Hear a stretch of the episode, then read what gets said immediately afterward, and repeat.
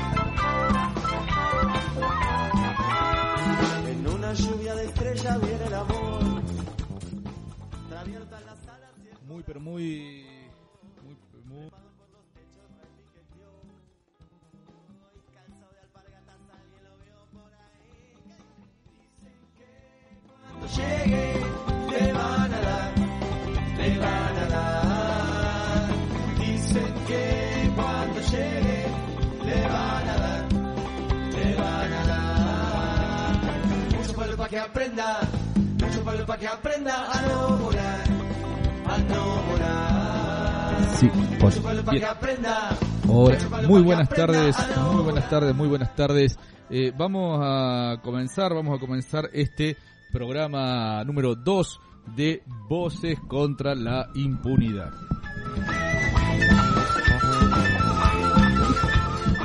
Programa que se emite desde los programa programa que se emite de los estudios de Radio Zumba La Turba. Lo que estás escuchando es Voces contra la Impunidad.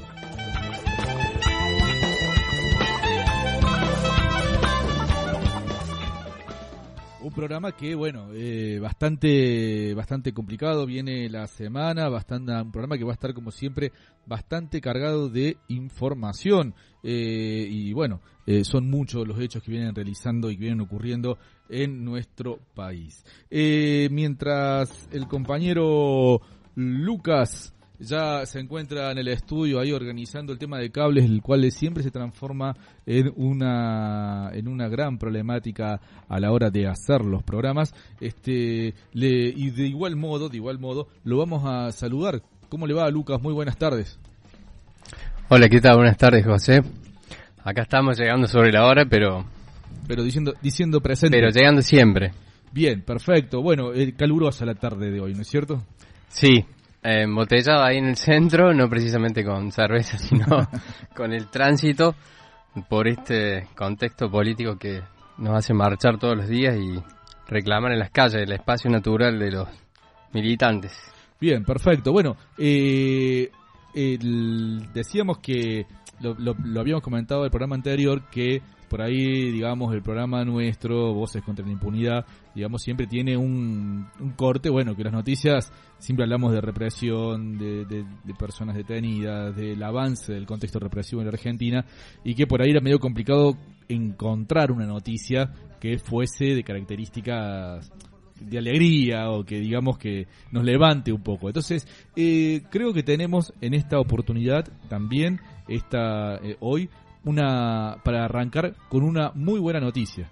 Con una muy buena noticia que ya no es noticia en los términos periodísticos porque ocurrió hace un par de días. Esto fue una información que corrió el día eh, martes, si no me equivoco, ¿no? El pasado 5 de diciembre, Abuelas de Plaza de Mayo, Abuelas de Plaza de Mayo eh, anunció la, el que encontraron a la nieta número 126. Eh, ¿Es una buena noticia o no, Lucas? Sin lugar a dudas, eh, nos llegó el anuncio temprano y justamente, bueno, nos pidieron que, como a todos los medios, que tuviéramos reserva porque queríamos anunciarlo oficialmente, pero desde un principio ya toda la, la aparición de un nieto es toda una buena noticia y bueno, es para, para celebrar. Eh, pudimos ver la transmisión en vivo que, que hicieron y muy emotiva la, la historia que, que contaba. Así que sí, sin lugar a dudas, siempre hay dentro de todo este caos una buena noticia. Una buena noticia y a contrapelo de los tiempos que nos tocan vivir también, ¿no? Sí, totalmente. Eh, entonces queremos arrancar con esa buena noticia. Te invitamos a que escuchemos un pedacito de la conferencia de prensa que dio Abuelas de Plaza de Mayo cuando presentó la, la nieta número 126 el pasado 5 de diciembre. A ver, vamos a tratar de... Ahí vamos.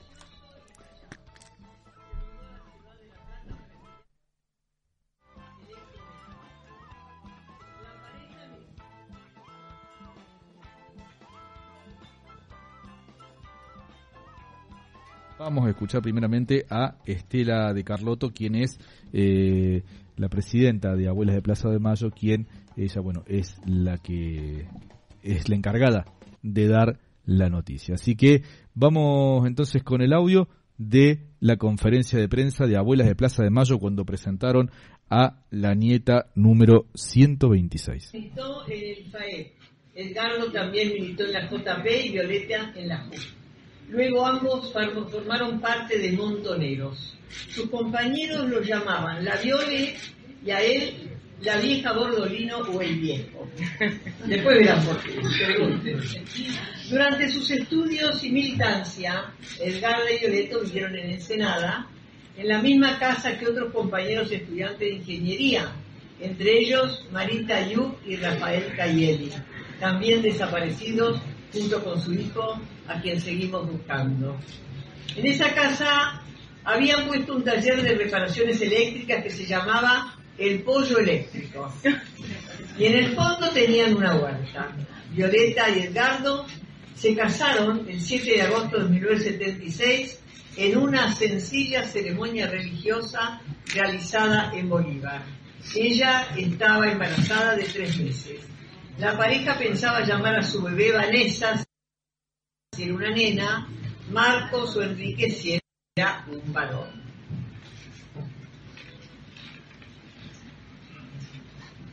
Eh, Violeta fue secuestrada el 14 de diciembre de 1976 en el barrio La Granja de La Plata con un embarazo de ocho meses. Desde entonces, Edgardo buscó por cielo y tierra a su mujer y luego regresó a su pueblo en Entre Ríos. Cerca de la fecha del probable parto, emprendió nuevamente la búsqueda. Se despidió diciendo que iba a buscar a su hijo y al poco tiempo, el 8 de febrero de 1977 en La Plata, él también fue secuestrado.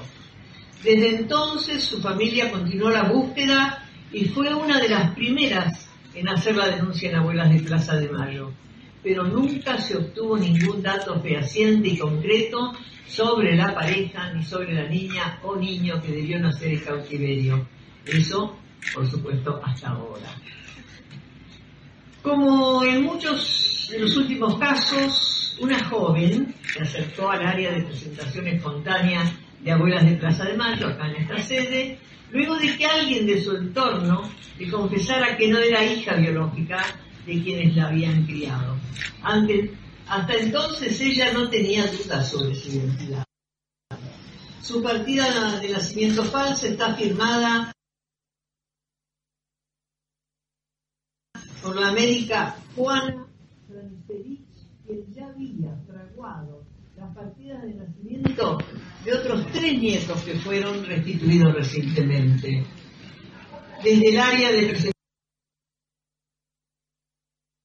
presentación espontánea fue atendida y luego derivada a la Comisión Nacional por el Derecho a la Identidad, CONADI, y para completar la información documental y después realizar los análisis en el Banco Nacional de Datos Genéticos. Ayer, esta joven supo que es la hija de Violeta y Edgardo. Recibió la noticia en la CONADI con enorme felicidad e inmediatamente accedió a acercarse a abuelas para encontrarse con, con sus compañeros de militancia de sus padres, con quienes ya pudo intercambiar algunas anécdotas y abrazos, y hoy muchos más. Estos encuentros nos llenan de esperanza y nos dan fuerza para redoblar la búsqueda. Este caso vuelve a demostrar la importancia de que quienes tienen algún dato sobre un posible hijo de desaparecidos hablen con él o con ella y nos acerquen esa información. Lejos de causarles un daño, los ayudarán a vivir en la libertad que solo ofrece la verdad. Vamos quedando pocas abuelas. Hace pocos días tuvimos la tristeza de despedir a dos grandes compañeras, Raquel y Marta, que no pudieron lograr el anciano encuentro. Con la urgencia el tiempo, del tiempo que corre, volvemos a hacer un llamado a la sociedad a que nos ayuden en esta búsqueda que ya lleva 40 años. Y a nuestros nietos y nietas les reafirmamos que acá solo les espera el amoroso abrigo de la verdad. Bienvenida nieta 126.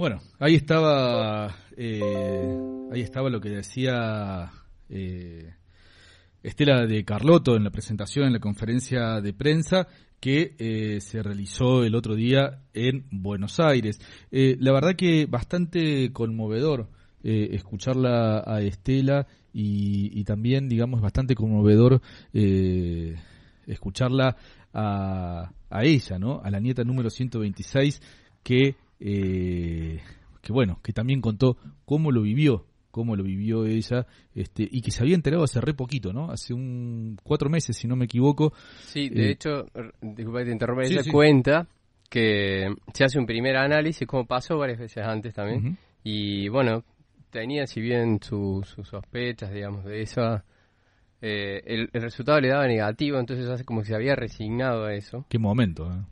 Y después de cuatro meses, bueno, le llamaron justo ese día y fue toda una emoción reconocerse porque incluso ella ya se había hecho esa, esa imagen de que era hija de desaparecido. Entonces, cuando le llega la confirmación especial es como que le pega muchísimo más. La, la escuchamos a ella, entonces, la escuchamos este que en la conferencia de prensa lo que ella dijo.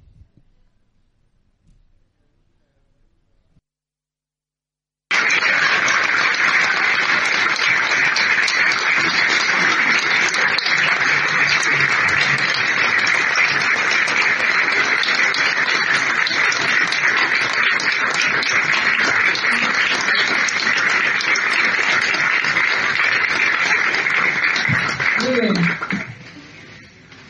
Qué emoción.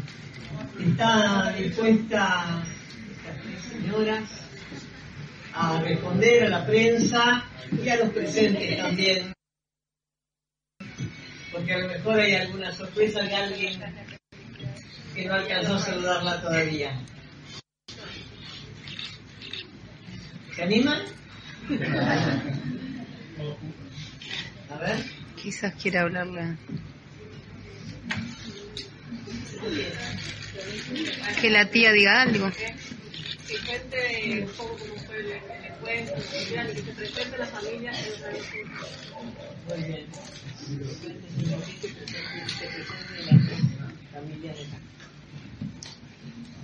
Bueno, como les dijo Estela, eh, yo una vez que me enteré eh, que bueno, no era hija biológica de mis padres, eh, yo me enteré un sábado y preguntando, preguntando, me, dijeron, una vez fallecidos mis viejos.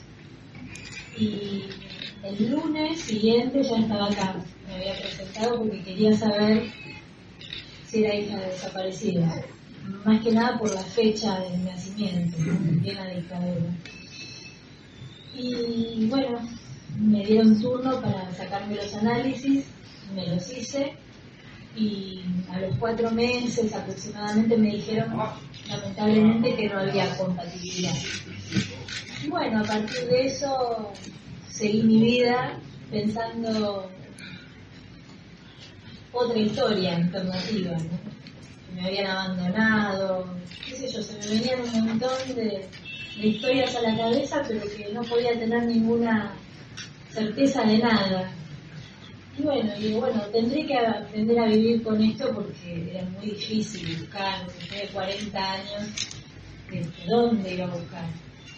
Porque lamentablemente, bueno, parte este, había sido eh, apócrifo y firmado por una persona que, que se encargaba no solamente de, de hacer estos manejos con los hijos de desaparecidos, sino también con tráfico de bebés y todo lo que tenga que ver con, con esos temas de identidad.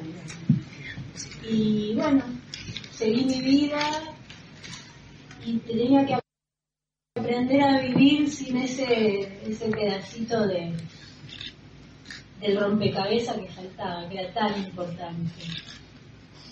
Pero bueno, no me quedaba otra. Tengo que mirar para adelante y seguir. Y ayer a la mañana me llamaron y pensando que era una llamada cualquiera, este, y me dice, no, llamo de la CONADI. Yo digo, ¿qué? Y ahí ya me senté. Y bueno, me dijeron que había información que me tenían que dar personalmente y que era importante que yo fuera. Y bueno, a partir de ahí empecé a sospechar lo que podía llegar a ser y bueno, me puse muy, pero muy ansiosa. Se lo conté a mis compañeros de trabajo e inmediatamente me hicieron el aguante. Me dice, ¿qué ibas a esperar? Andar ya. Iba a ir después del trabajo, le digo, no, no aguanto, estoy cortando clavos. Y bueno, una de, de mis compañeras, este, que a la vez es amiga, la quiero mucho, eh, me acompañó. No, no, no, no podés ir sola. Me dice, no, no, no, en el estado que está no podés ir sola.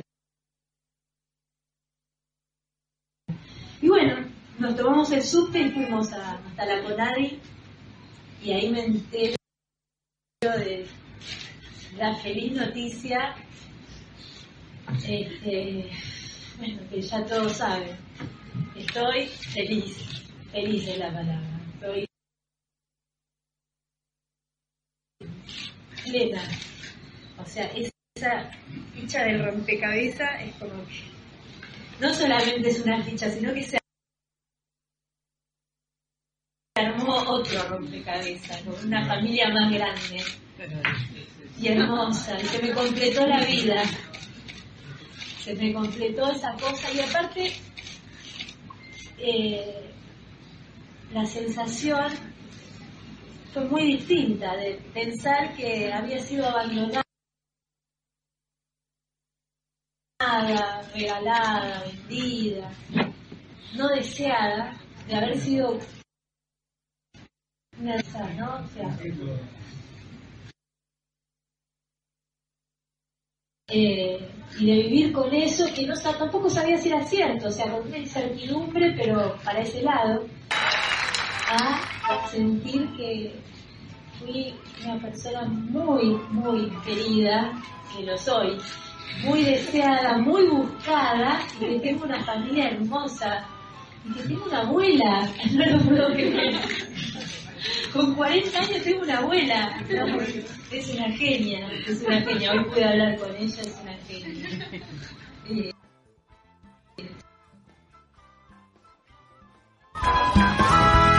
Con una lluvia de estrellas viene el amor. Trae abiertas las alas y el corazón. Bueno, ahí estaban las palabras. eh, realmente eh, es mucho, mucho, mucho, mucho, mucha la alegría, eh, la emoción que ahí eh, la nieta número 126, este, que, eh, bueno, eh, a- Adriana, Adriana se llama. Sí, Adriana Cosentino. Eh, y bueno, realmente esto de decir la alegría, estoy completa, eh, tengo una familia fantástica, ahora tengo una abuela que es una genia, tengo Claro, historia- dice, con 40 años tengo una abuela y 40 encima es una genia. Imagínate eso, vivir 40 años y recuperar tu identidad y poder compartirla incluso con tu abuela que te estuvo buscando es algo realmente Es increíble, ¿no? Increíble. Es- es impensado. Y además, tanto eh, daño deliberado que tuvo la, la dictadura militar para con estos hijos e hijas de militantes revolucionarios, ¿no? Queremos recordar que eh, sus padres eran militantes de la agrupación Montoneros, que están desaparecidos. La madre fue eh, secuestrada con ocho meses de embarazo en la ciudad de La Plata y su padre que en el año 77 y su padre que siguió siguió buscándola eh, a ella y sabiendo que estaba embarazada también fue secuestrado y al, al día de hoy no se sabe nada de qué ocurrió con eh, concretamente con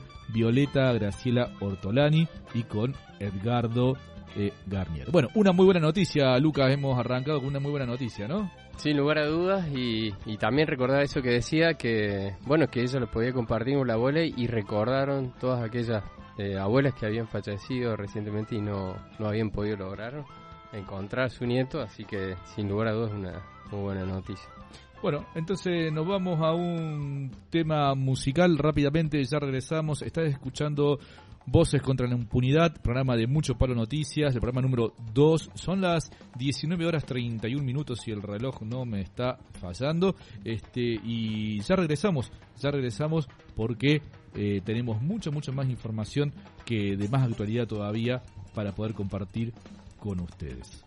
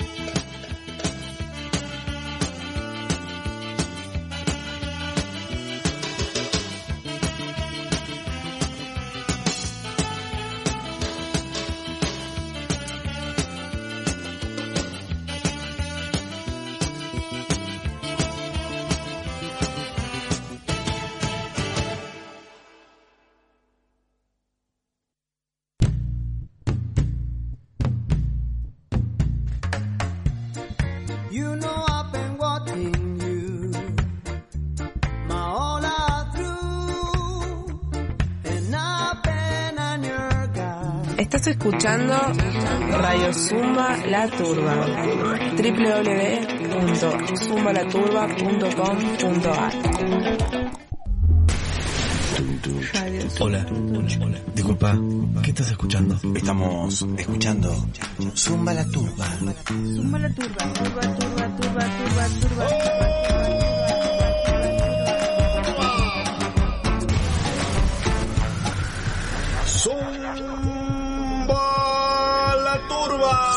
La Turba. FM 99.5 Radio Zumba la Turba. Zumbalaturba.com.ar.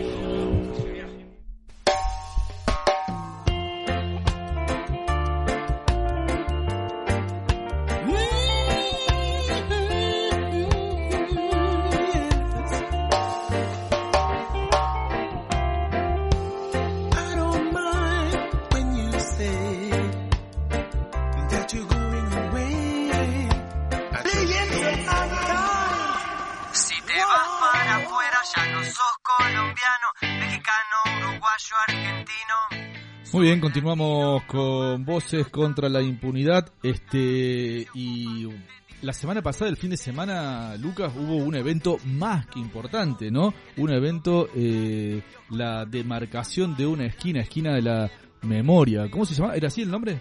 Eh, se llama Marca de la Esquina. eh, Memorias de la Esquina, perdón, Marca David Moreno. Es una actividad que se hizo en el barrio de Villa 9 de Julio. Entre varias organizaciones, entre ellas la, bueno, la red Villa 9 de Julio, en coordinación con el Archivo Provincial de Memoria. Eh, también bueno, estuvo la gente de- del FOLM. Y sobre todo estuvieron los vecinos. Eh, la actividad fue llena de actividades, valga la redundancia, porque era un...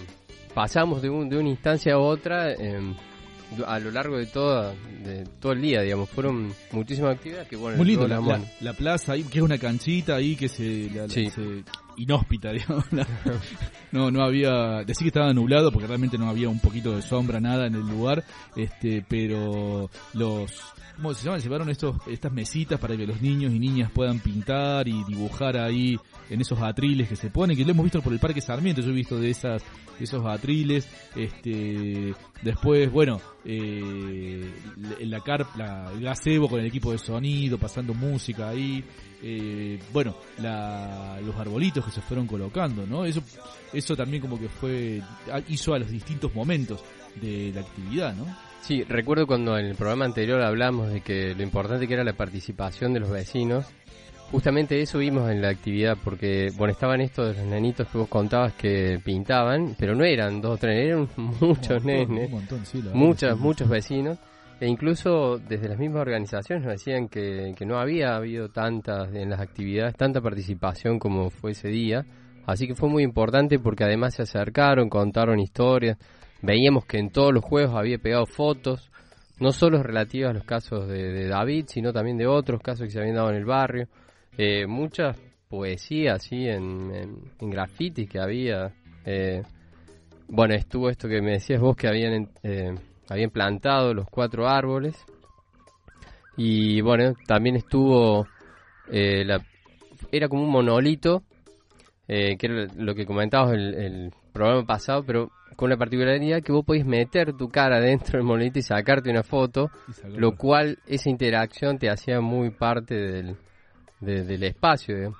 Y después, eh, al- algo que también fue muy interesante es que, eh, como lo decía Marta eh, de ahí, del barrio Villa 9 de Julio, eh, la idea original era algo así como eso, pero que a medida que fueron avanzando los días y fueron dialogando, la idea como que fue tomando forma a gusto y piacere de los vecinos y las vecinas, la gente que conformó esa asamblea. Así que eh, lo que ahí se...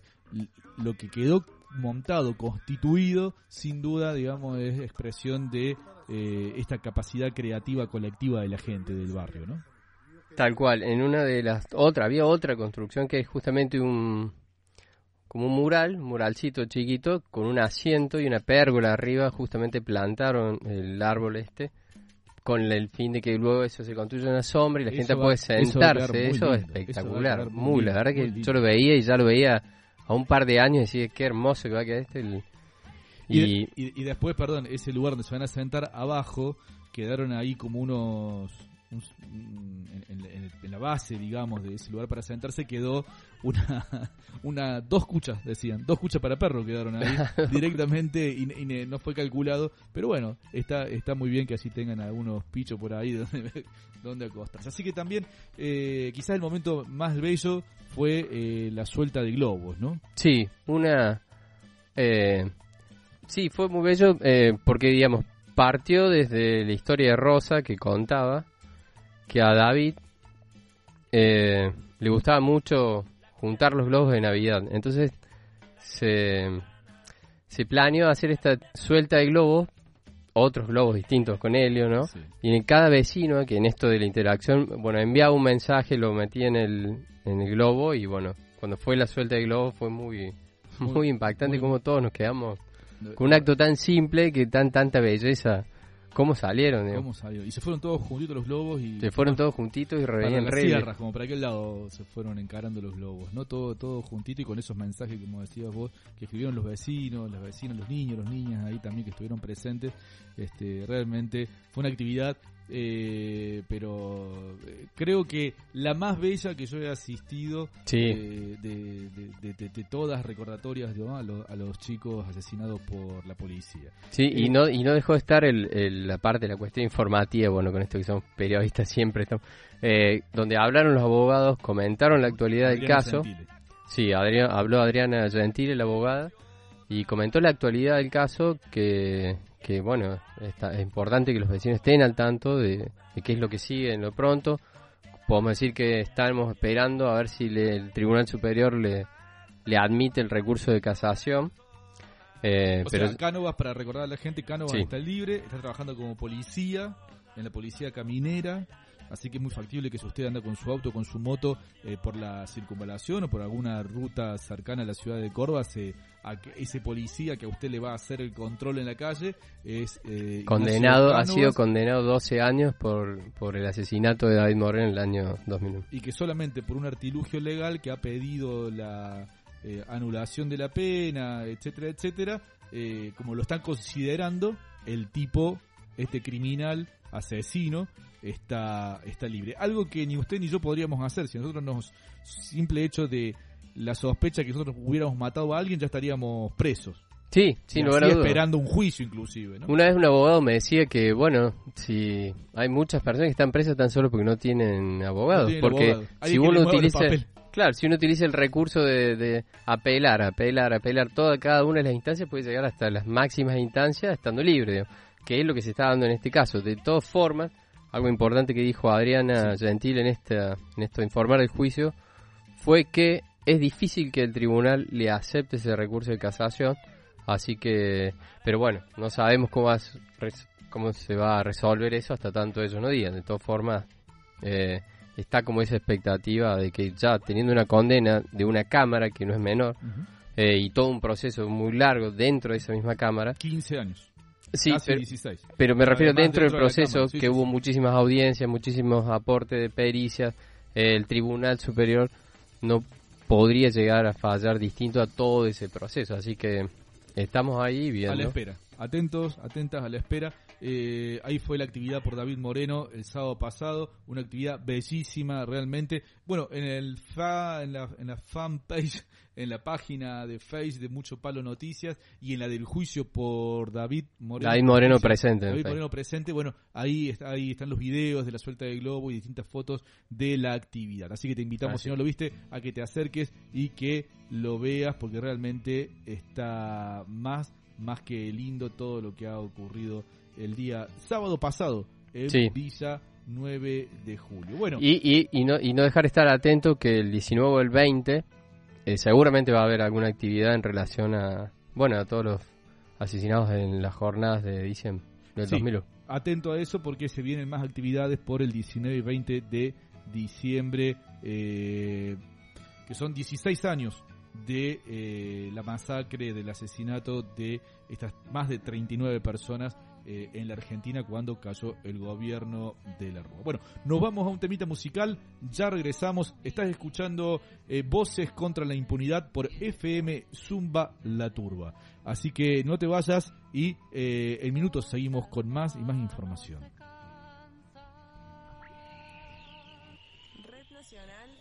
Alternativos. medios alternativos. Búscanos en www.rnma.org.ar.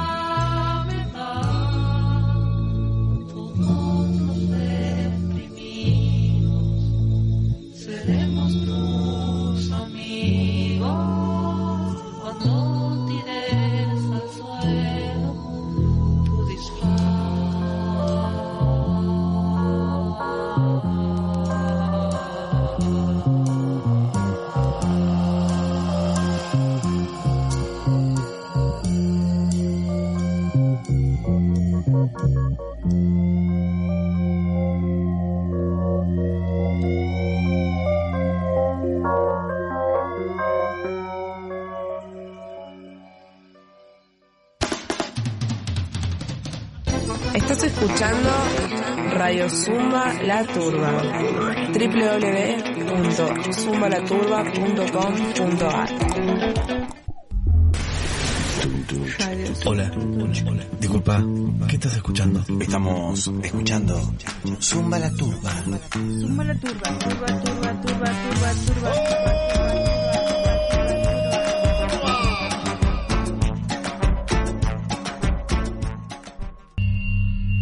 La promoción que usted está escuchando cumple con todas las reglas de los formatos alternativos.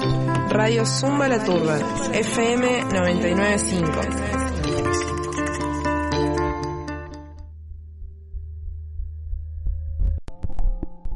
Radio Zumba La Turba, FM 995.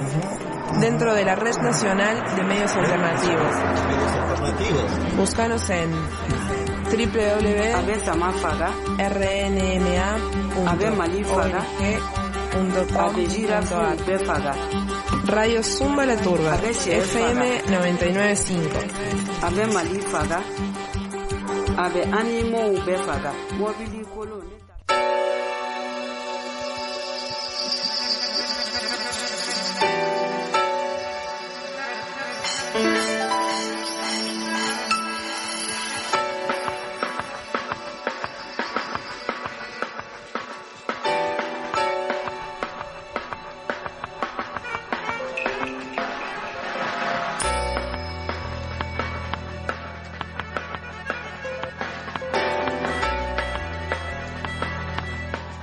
Bien, continuamos con Voces contra la Impunidad, el programa de Mucho Palo Noticias, 19 horas 49 minutos de el día jueves 7 de diciembre.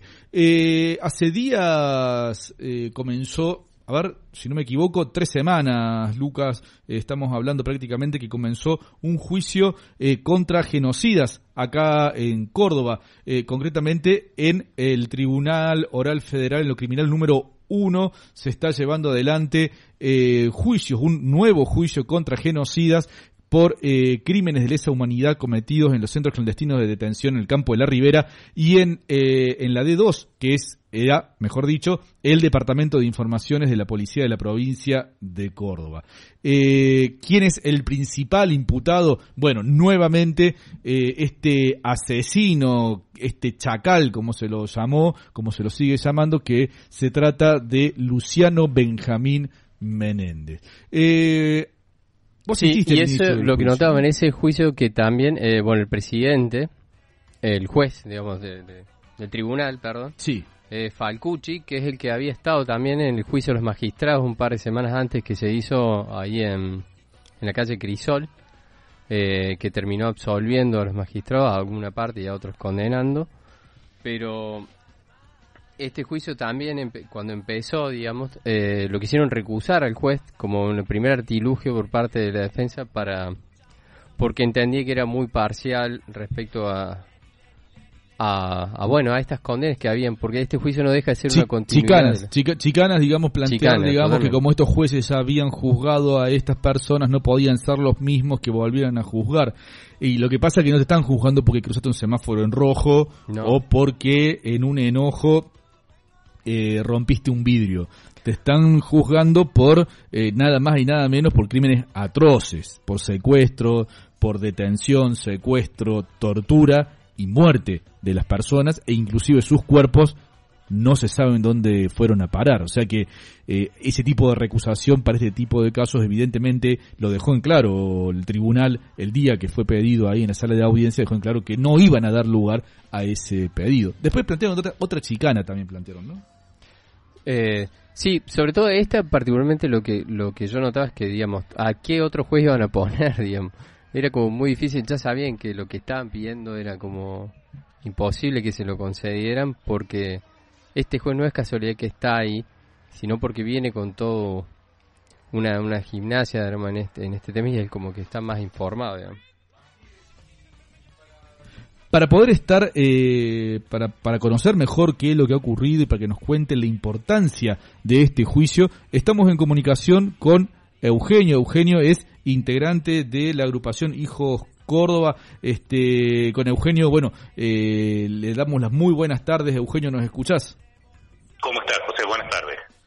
Eugenio, comentábamos acá con Lucas eh, que, eh, bueno, eh, comenzó ya hace casi un mes este juicio contra los genocidas por los hechos cometidos en el centro clandestino de detención Campo de la Ribera y en la D2, en el Departamento de Informaciones de la Policía de la provincia de Córdoba. Eugenio, eh, ¿cómo viene el juicio? ¿Cuál es la importancia de este, de este juicio?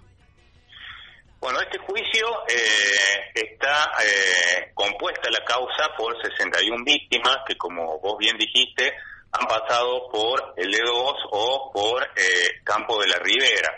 Se juzgan hechos que eh, sucedieron a partir de 1975, o sea, antes del golpe de Estado, cuando ya estábamos sufriendo el eh, terrorismo eh, de Estado y en especial eh, ese terrorismo tan macabro que sucedió en Córdoba, eh, comandado por Vergés y articulado por el Comando Libertadores de América.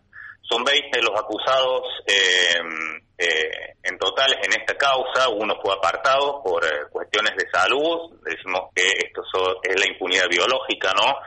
Eh, de todas maneras, los juicios no dejan de ser importantísimos a la hora de poder entender cuál ha sido el accionar de estos grupos represivos, eh, qué vínculos han tenido estos grupos represivos, y esto es lo más importante, qué vínculos han tenido con el Poder Judicial, qué vínculos han tenido con los poderes empresariales, con los sindicatos, eh, con eh, la Iglesia. Esas son las cosas que nosotros queremos ahondar en este tipo de juicios, aparte de encontrar los culpables y de saber cómo fue el accionar de las fuerzas represivas que integraban los represores que estaban en los campos de concentración y en el Comando Libertadores de América. Hemos hablado que en este juicio eh, hay dos figuras que son importantes. Una de ellas es abuso deshonesto y violación agravada. Dos figuras que se vienen trabajando desde hace algún tiempo en los juicios por delitos de lesa humanidad.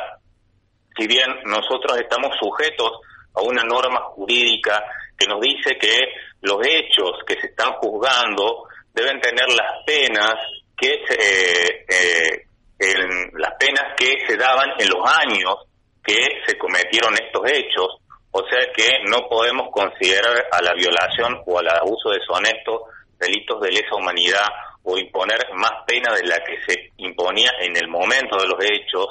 Creo que también hay un trabajo eh, de tipo social que nos debemos a la hora de hablar de lo que sucedía en los campos de concentración y la metodología que se ejecutaba dentro de estos lugares como tortura. Sí, ¿qué tal Eugenio? Te habla Lucas. Mira, esto que estás diciendo sería más o menos como poner en duda la aplicación de la ley penal más benigna para los casos de lesa humanidad. Te escucho bajísimo, si me puedes repetir. Sí, lo que respecto a eso que decías de la de que los delitos de tienen que recibir las penas para el momento que fue cometido el hecho, sería como poner en discusión si es aplicable una ley penal más benigna en el caso de los delitos de lesa humanidad. Exactamente, es lo que se llama no eh, la, el, el recurso eh, de eso, de la ley más benigna. Si bien nosotros estamos eh, por eh, eh, cartas y convenios internacionales, eh, hemos logrado, el Estatuto de Roma y otros, hemos logrado adherir a muchos, en muchos convenios a las normas internacionales y eso nos permite eh, tener figuras como delitos de lesa humanidad eh, en estas instancias, en estos convenios y en estas cartas que hemos firmado, las violaciones y los abusos de tipo sexuales no entran como delitos de lesa. Creo que sería una instancia superadora que mm, algún día nos tendríamos que dar, eh, pero que bueno, eh, no están dadas las condiciones jurídicas por el momento, así que yo creo que el trabajo eh, de tipo territorial, el trabajo comunicacional, el trabajo con los compañeros y las compañeras que puedan relatar lo sucedido en los distintos campos de concentración es importante eh, para poder reconstruir esta mecánica que existía en, los campos de concentración. Sí, y además pensaba también, digamos, que dentro de este... Sí, y además pensaba que dentro de este, de este contexto son los guiños que vienen de parte del gobierno nacional, como por ejemplo con el, discurso de que no son 30.000, o Macri diciendo no me voy a poner, a- no voy a entrar en ese debate de cuál es el número, o, o hacer, por ejemplo, que en el desfile de, del 9 de julio se, se, se conmemore, digamos, a, a militares que participaron en la dictadura o, o, o no sé, eso, esos pequeños detalles que hacen que, que muestran, digamos, cuál va a ser la política o que no van a poder, no van a dar lugar a, a discutir estos temas, digamos. ¿no? Te oí poquísimo, poquísimo, poquísimo, y lo, algunas cosas que oí que fue con respecto al número eh, de los 30.000, si me podés ayudar, eh, y me podés hacer de vuelta la pregunta porque no la oí.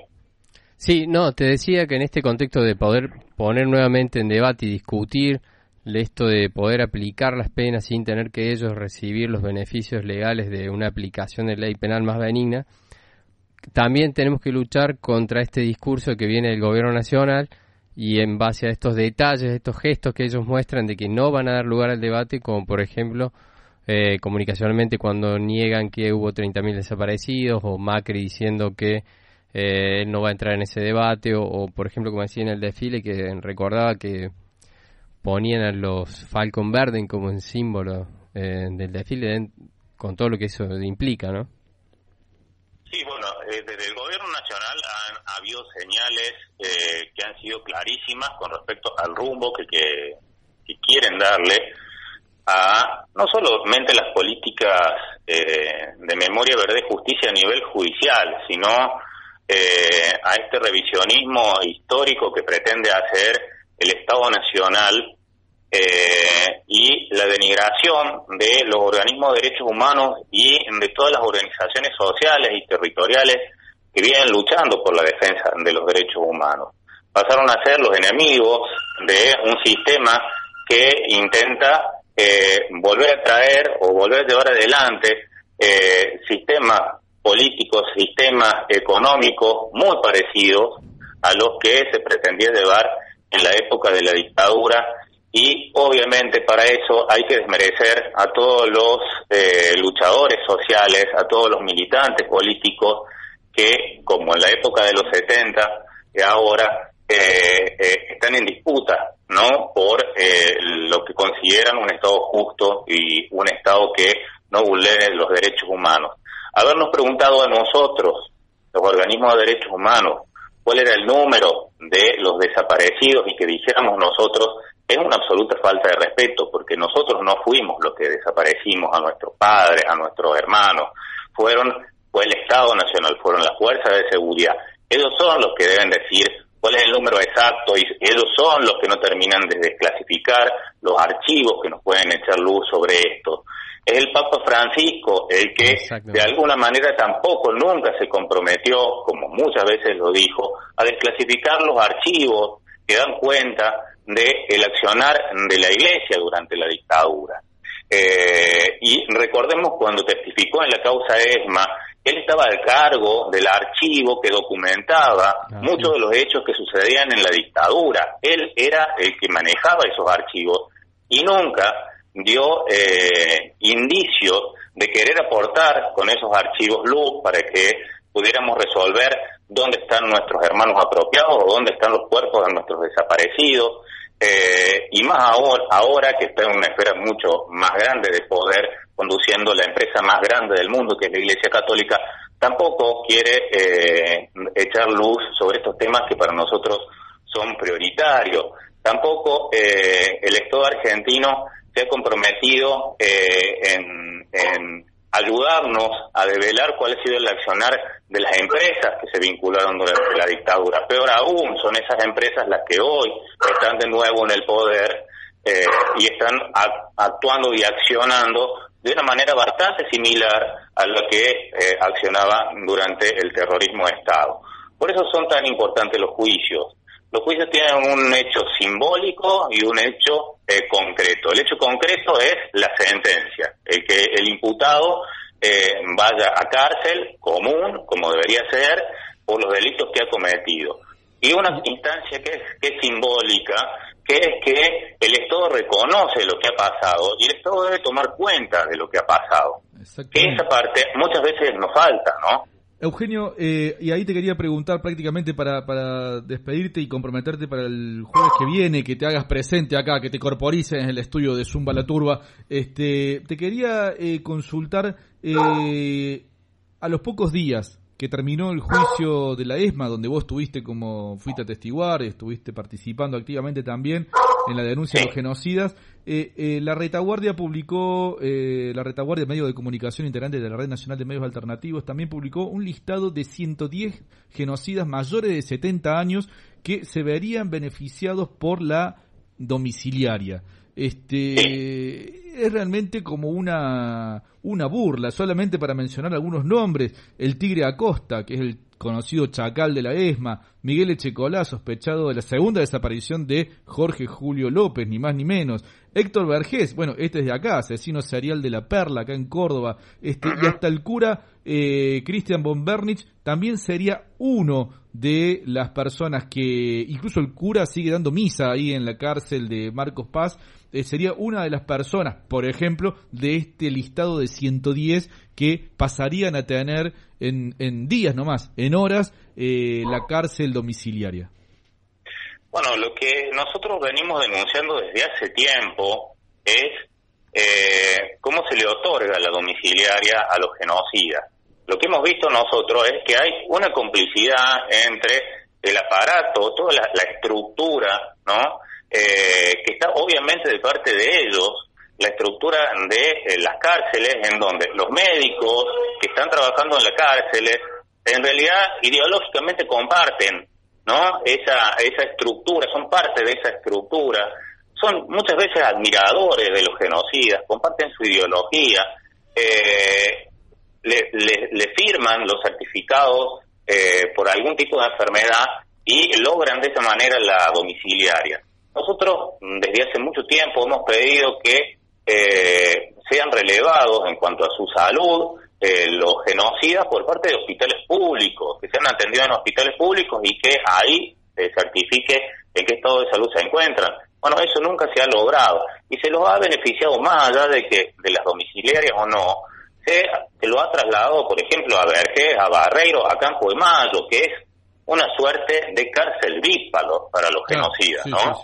Eh, o sea, Sí, recordamos Exactamente, la... están en un country, está eh, Barreiro al lado de su señora, que es, bueno, la nueva defensora de los derechos humanos de la Argentina, eh, recibida en la ESMA por, A- por, por Abruz, ¿cierto?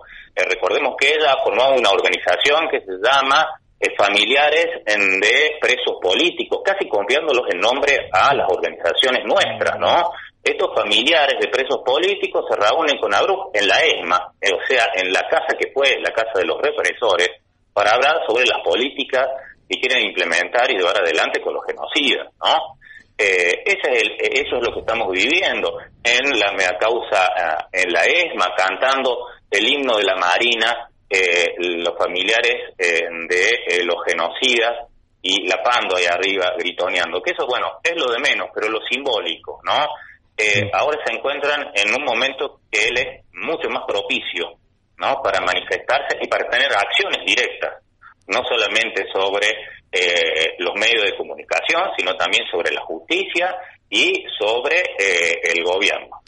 eh, En ese estado nos encontramos. Tal cual. Y bueno, eh, el sobrino del cura, este Von Bernich, es el director de Derechos Humanos del Servicio Penitenciario bonaerense. O sea que entre estos detalles estamos. Contanos, entonces, ¿cómo sigue el juicio? Eh, ¿a ¿Cuándo serían las próximas audiencias? ¿Serían, ¿Seguirán siendo los martes, como vienen siendo? De vuelta te pido que me digas la, la, la pregunta porque no la oigo. Sí. Te preguntaba Lucas si. eh, no, agregaba ahí un dato Lucas que respecto de que eh, un sobrino. El sobrino eh, del Von cura, Bernich, este Von Bernich, este, es, eh, director de. el Departamento de Derechos Humanos del Departamento de Servicio Derechos Humanos del Penitenciario, Servicio Penitenciario. bonaerense. Y eh, también te- que consultaba puntualmente cómo siguen las audiencias acá en, en Córdoba, en el juicio que se está realizando acá en los tribunales federales 1. Bueno, acá en, en los tribunales orales federales están siendo las audiencias los días martes y miércoles por el momento. Por el momento, siempre esto queda eh, los martes seguro, los miércoles siempre queda criterio del tribunal a las eh, 9 y 30. eh, hay que ir simplemente con el DNI. Eh, ha habido eh, testigos que, eh, bueno, ha habido una carga de motivo muy fuerte en los testimonios eh, que, que se han escuchado hasta ahora. Eh, nosotros esperamos que, bueno, que sea una instancia de justicia eh, y que, bueno, que estos nuevos aires, ¿no? Que estamos sintiendo eh, del Poder Judicial eh, no lleguen a los tribunales federales, por lo menos acá, en, en estos juicios, no lleguen, porque sinceramente eh, el Estado de Derecho está eh, en peligro, está, en peligro la continuidad de los, de los juicios, eh, está en peligro la seguridad de nuestros pibes, de nosotros, de los trabajadores, eh, de la memoria, de la verdad y la justicia. Estamos en ese estado. Eugenio, muchísimas, pero muchísimas gracias por habernos atendido. Este, y bueno, esperamos, esperamos que el próximo jueves te podamos tener acá en los estudios directamente de Zumba la Turba para que podamos tomarnos este momento para poder dialogar sobre el avance y qué es lo que se está pasa, qué es lo que está ocurriendo ahí en los tribunales federales en este juicio contra los genocidas. Será, será un gusto, como siempre. Hasta la próxima. Hasta luego. Hasta la próxima. Bueno, ahí pasaba Eugenio, Eugenio de la agrupación Hijos, este, y bueno, dándonos información y ayudándonos a pensar este actual contexto represivo. Estás escuchando Voces contra la Impunidad, el programa de Mucho Palo Noticias, estás escuchándolo por Zumba La Turba y ya regresamos porque tenemos mucho, mucho más información para poder compartir con ustedes. Radio Zumba La Turba. www.zumbalaturba.com.ar Hola.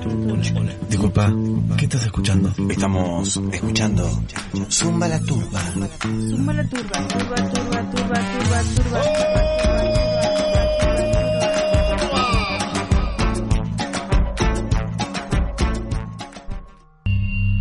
Hola, papito. La promoción que usted está escuchando cumple con todas las reglas de los formatos alternativos.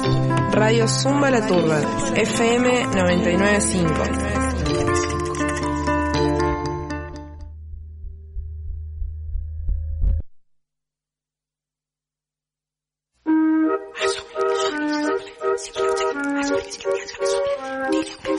nombre es John Alejandro y soy esquizofrénico. No soy nada de atractivo, mucho menos fotogénico. Mi mejor amigo es un payaso que me aconseja. Tiene ojos de rana y vive dentro de mi oreja. Él habla mucho y a veces se molesta. Y cuando le pregunto cosas, casi nunca me contesta. Pero él da la vida por.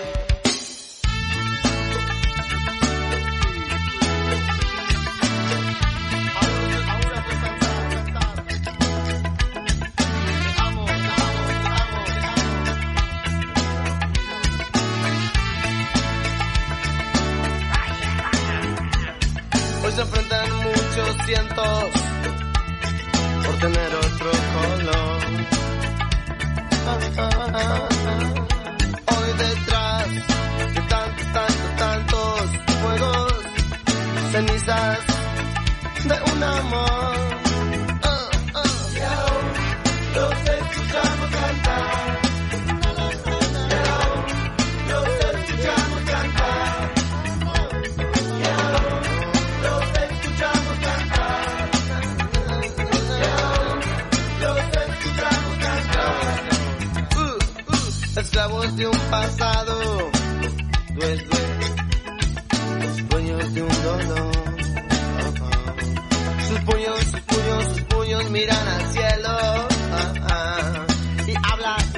y habla y habla y habla de su oración. Uh, uh, yeah.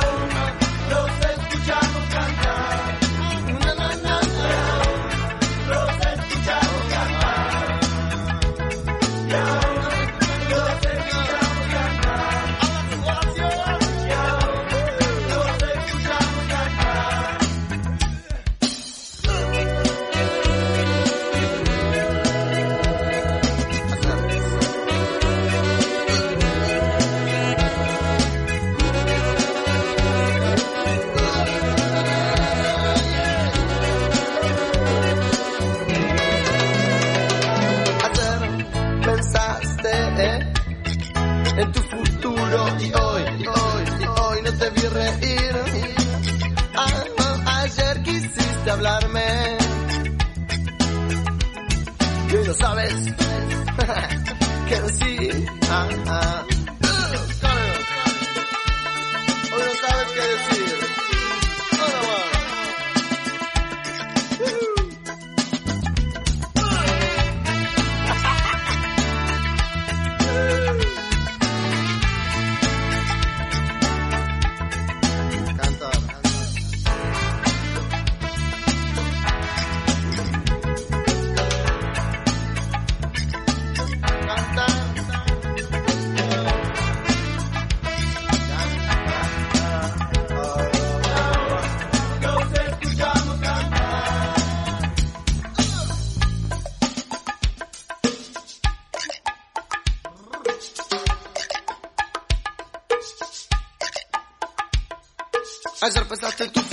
te vi reír. Ayer quisiste hablarme y hoy no sabes qué decir.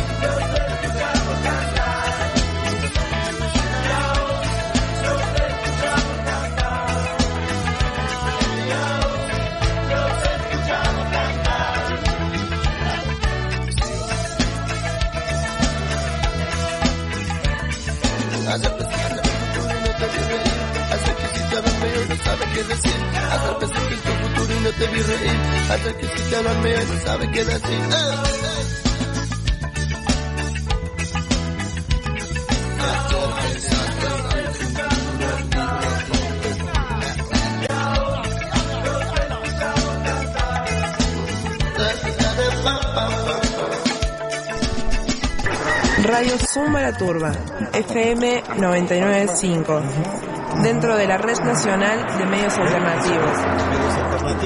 Búscanos en www.rnma.org.com.ar Radio Zumba La Turba, FM 995.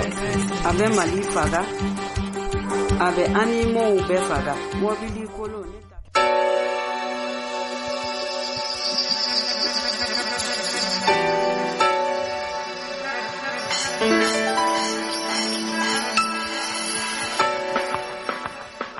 Continuamos escuchando Voces contra la Impunidad, el programa de Mucho Palo Noticias, y le damos la bienvenida a la compañera Mafe que se ha incorporado a los estudios de la radio. Muy buenas tardes, Mafe. Buenas tardes, acá volviendo al segundo programa de Mucho Palo, un programa anti-yuta. Llegó el frescor, llegó el frescor, se. Llegó, llegó el frescor. Este, bueno, Lucas, eh, nos vamos, vamos a comentar un hecho preocupante que ocurrió el día lunes pasado en la ciudad de Buenos Aires, ¿no es cierto? Sí, porque fueron violentadas las puertas de acceso a la sede de López Sur en Buenos Aires. Se robaron dos computadoras, dinero. Y, pero no solo, digamos, esto sería como la concreción de algo que venía pasando, que era un hostigamiento a estas oficinas y como comentan ellos ahí en la nota, eh, un intento de, de acceder a sus cuentas de email. Eh, así que bueno, eh, Realmente gravísimo, gravísimo eh, lo que lo que ha ocurrido eh, con la gente del Observatorio Petrolero Sur. Estamos Gracias. en comunicación con Hernández Candizo, él es integrante. Hernán, ¿nos estás escuchando? Hola, sí, sí, sí, sí, la escucho bien. Hernán, eh, vamos a tratar de mejorar el volumen para ti. Este, Hernán, ¿qué, qué pasó? ¿Qué ocurrió eh, con, con el asalto? que usted, ¿Qué nos podés contar? Sí, bueno, lo, lo que tenemos así bien en claro es esto, ¿no? El hecho de que eh, en nuestro lugar eh, donde funciona el, observatorio eh, son seis oficinas en realidad, esto es parte del CEPAS, del Centro de Políticas Públicas para el Socialismo, y en este espacio funcionan, eh, funcionamos cuatro centros de trabajo. Eh, llama poderosamente la atención que eh, el único lugar al que accedieron y produjeron el robo y demás es el nuestro. En el resto de las oficinas también había eh, computadoras, había elementos que de, de valor que podían eh, también ser sustraídos, no nos tocaron. Y eh, bueno, en los días previos también eh, hubo intentos de, de acceder a nuestra cuenta de correo electrónico, por lo que eh, claramente, bueno, hay un intento de acceder a, a, nosotros, a nuestra información, de violar nuestra nuestra privacidad. Entendemos que, bueno, la información en sí a la, a la que accedieron con estas computadoras no, no hay nada confidencial, no hay nada secreto. Nosotros trabajamos, todo nuestro, nuestro trabajo es público. Eh, esto lo tomamos como un mensaje de que, bueno, de que estamos siendo observados y lo enmarcamos en la situación que se está viviendo a nivel general en el país con todo este incremento de la represión y del hostigamiento hacia las organizaciones sociales, organizaciones sindicales, y, eh, a los pueblos originarios y en particular en el contexto, bueno, de, de toda la represión, toda la, la militarización que se está dando aquí en la ciudad de Buenos Aires eh, en el marco de la cumbre de, de la Organización Mundial del Comercio, ¿no? Sabemos que Hernán, antes, de, Eh, antes, sí. antes de avanzar sobre este costado que, que, que es más que importante del tema de la reunión de la OMC en Buenos Aires, eh, si nos pudieras describir brevemente qué, qué es Observatorio Petrolero Sur. Nosotros en el, observ- bueno, el Observatorio Petrolero Sur es una organización que se conformó ya hace casi 10 años. Empezamos en un principio a trabajar más que nada en, en lo que es la visibilización de los impactos socioambienta- socioambientales de la industria petrolera y bueno, con los años fuimos ampliando eh, nuestra mirada y también nuestros abordajes y bueno, actualmente eh, estamos discutiendo la política energética o intentando plantando posiciones eh, eh, en cuanto a la política energética, eh, construyendo junto a otras organizaciones por la, la, la, movilici- la- la movilización hacia eh, eh, la soberanía energética, eh, planteando la necesidad de la, de la soberanía energética como un horizonte, planteando la energía eh, como un derecho humano y ya no como una mercancía, que es lo que, lo que actualmente estamos viviendo. Entonces, eh, el observatorio en estos 10 años ha ido eh, construyendo un, entra- un entramado de relaciones con diferentes organizaciones y ese entramado, por ejemplo, es el que nos ha llevado eh, a estar eh, junto al pueblo mapuche eh, en sus demandas territoriales y es el mismo entramado que, por ejemplo, eh, hoy eh, nos hace formar parte, nos lleva a formar parte de eh, la plataforma Afuera OMC. Es decir, empezamos por ahí con una mirada muy muy socioambiental, enfocado en, en, en todo lo que tiene que ver con la contaminación. Eh, eso ha ido creciendo y hoy, por ejemplo, cuando hablamos de vaca muerta y de la explotación de yacimientos no convencionales, bueno, tratamos de poner eh, en una dimensión más amplia y dar un debate amplio sobre lo que lo que significa no todas las transformaciones territoriales eh, que vienen aparejadas.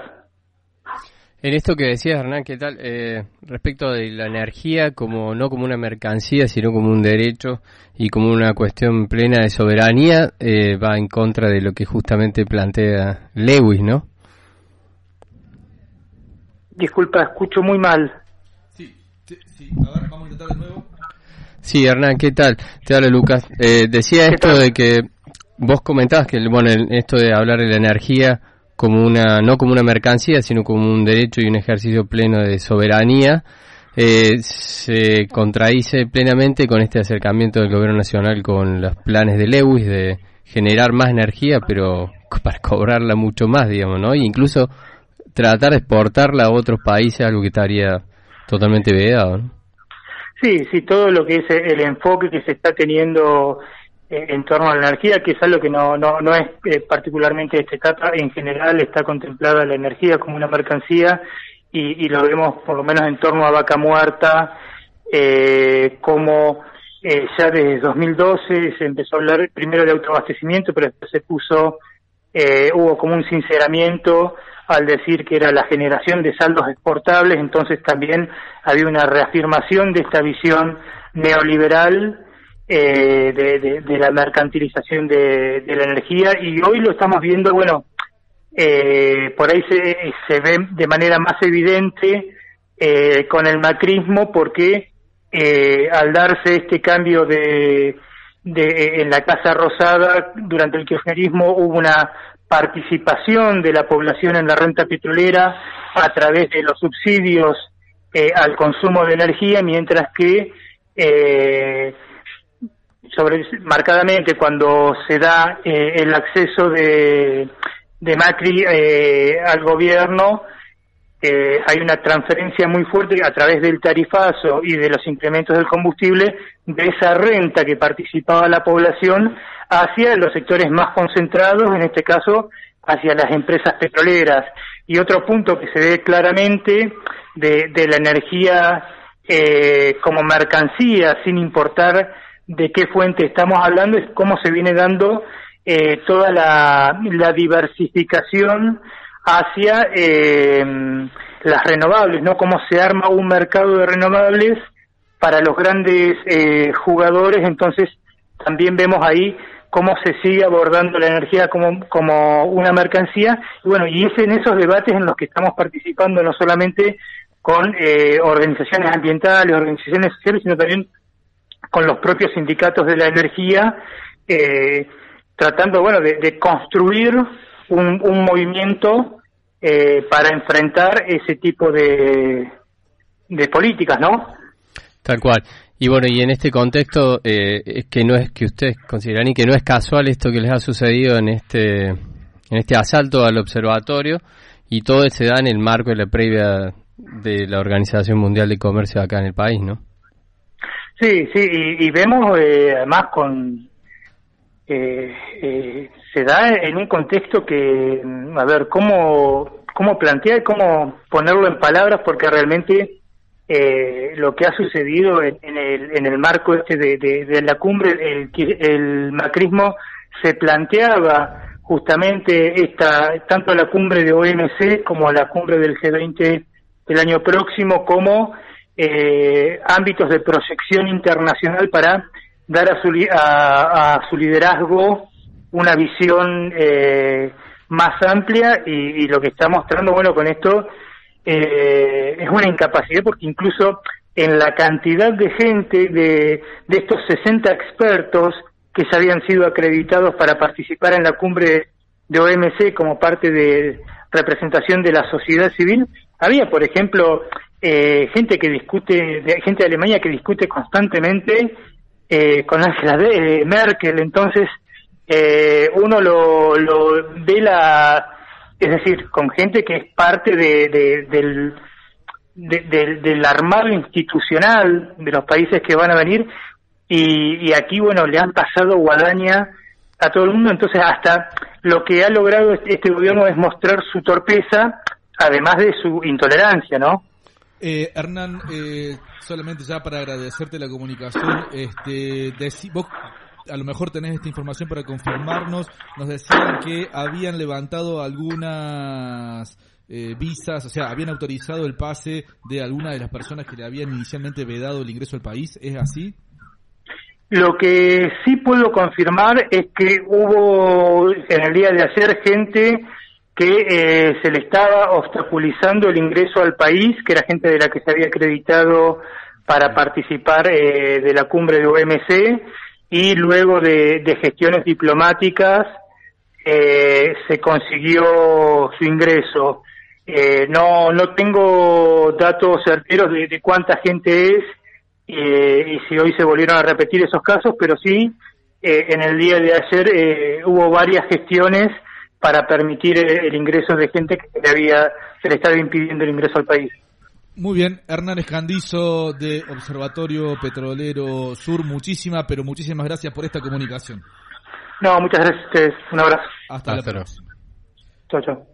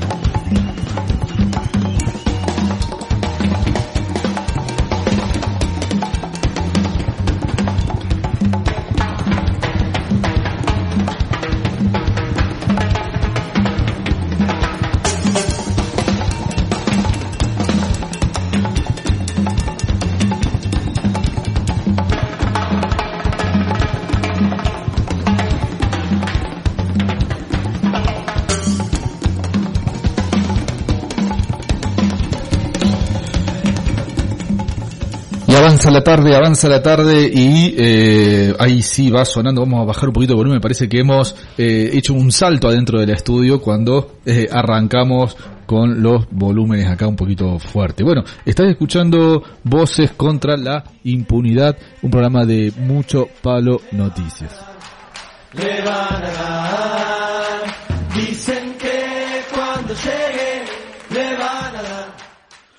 Avanza la tarde, avanza la tarde, este, y eh, ya 20 horas 30 minutos y como siempre nos estamos pasando, nos estamos pasando y vamos a estar hasta las 21 horas. Este programa me parece que oficialmente deja de ser de 19 a 20, 30 para pasar a ser de 19 a 21 horas. Bueno, eh, hace unos días, hace unos días hubo un mm, caso, un nuevo caso de fusilamiento por parte de la policía de la provincia de Córdoba eh, sobre un joven. La noticia que nos decía un en un supuesto intento de robo donde hubo un intercambio de disparos con la policía, la policía abatió a un delincuente. Digo, esta es un poco la estructura clásica de la noticia cuando nos encontramos frente a un fusilamiento. Eh, pero, Mafe, estamos en comunicación, eh, con, contanos con quién y, qué es, el- bueno, porque queremos saber realmente qué es lo que ha ocurrido con el asesinato por parte de la policía de Cristian, ¿no es cierto? Exactamente. Eh, digo, aclarar un poco que una vez más, eh, claramente no estamos creyendo en los medios hegemónicos que tienen esta construcción de, eh, de supuestos encima, de, bueno, de, de hacer un relato justificando el asesinato. Eh, y, y aclarar que esto está, mm, ha sido en manos de un policía que estaba a días de Franco. Pero bueno, mejor nos vamos como esto, no creemos en los medios hegemónicos, vamos directamente a las fuentes y para nuestras fuentes, ¿quiénes son? Los mismos familiares. Entonces estamos con Graciela. Graciela, ¿nos escuchás? Buenas tardes, Graciela. ¿Cómo- Gracias por el espacio que me están prestando. Soy la mamá de Cristian Gabriel Que ultimó la policía. Con tres, cuatro disparos. Eh, supuestamente este intercambio de bala, de eso no, no sé lo que dice el policía, porque eh, la víctima está muerta, no puede entrar una defensa, pero su mamá de pie, con mucha defender. Se da en- estoy desarmada, pero tengo valor para que haga justicia, que sea detenido. No puede ser un delincuente como él, camuflado, informado, con arma, portando arma, en casa. Quizá otro chico pierda la vida y evitemos todo esto. Decirle a tu audiencia que me está escuchando que voy a luchar para que este señor no es señor, es un, un animal, una bestia, un hijo de perra que no puede estar afuera, tiene que estar atrás de las redes y cumplir por cumplir la condena que corresponde y decirle a los fiscales, a los jueces, que no mataron un perro, porque mi hijo no es un perro, ese policía no es, no tenía, no podía matar a un chico así de esa manera, podía llevarlo preso si era como él, como él dice. Es lo único que yo sé, que le dio disparo por la espalda.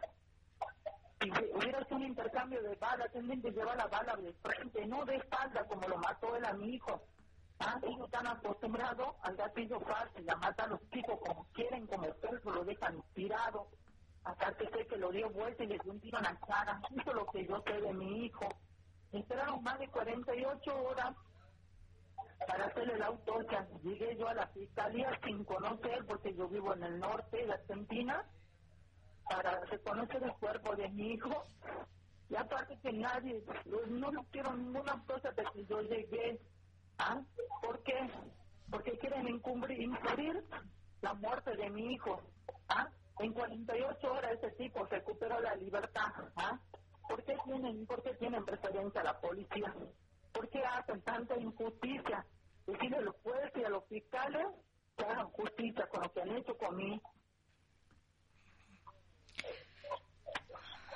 Eh, bueno, Graciela, me imagino lo, lo difícil y, y bueno, eh, vos nos, nos podés contar, eh, él ha estado acompañado con otros jóvenes, amigos, que, ¿cómo pudiste reconstruir de lo que sucedió en ese momento, más allá de, lo, de lo que dicen los medios o de la reconstrucción que hace la policía?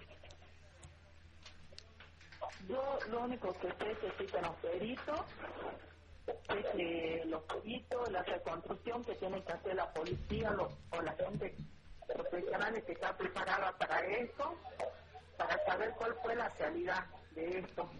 Yo no puedo dar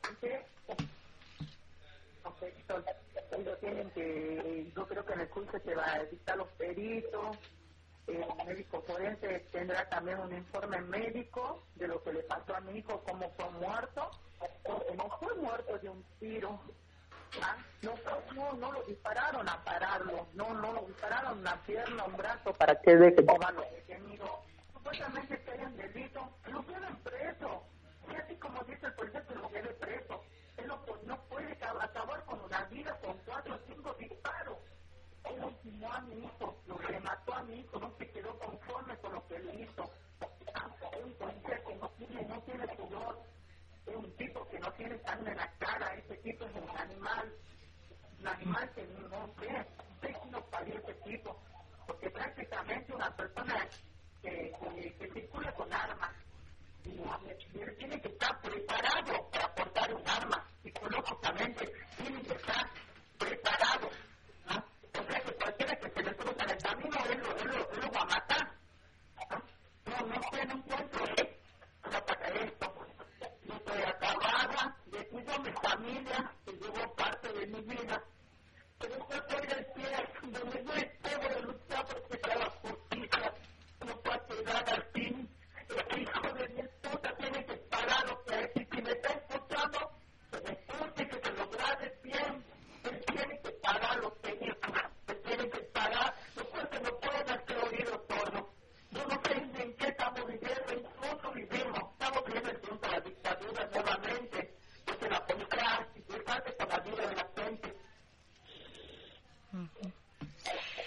Graciela, eh, ¿cuáles serían los próximos eh, tiempos como para tener una idea de, mm, bueno, de esto, de los, para que nosotros como medios y las organizaciones vayan sumándose y enterándose sobre el caso y así puedan acompañarte?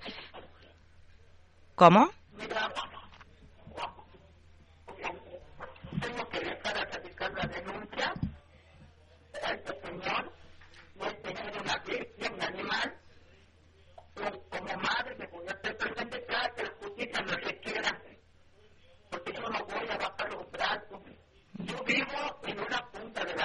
Donde comienza o termina el país. Yo tuve que viajar un día entero, una noche entera para llegar a ver a mi hijo muerto. Ah, y no es justo que yo me quede con los brazos cruzados, dejarlo en libertad a un tipo que acabó con una vida. Al decir a los jueces que yo sí voy a seguir el juicio, voy a estar presente cada que me necesiten, cada que pueda voy a estar en las marchas, acompañar a los padres, a las familias que tengan el mismo caso mío, me ha sido fácil, acá no puede ser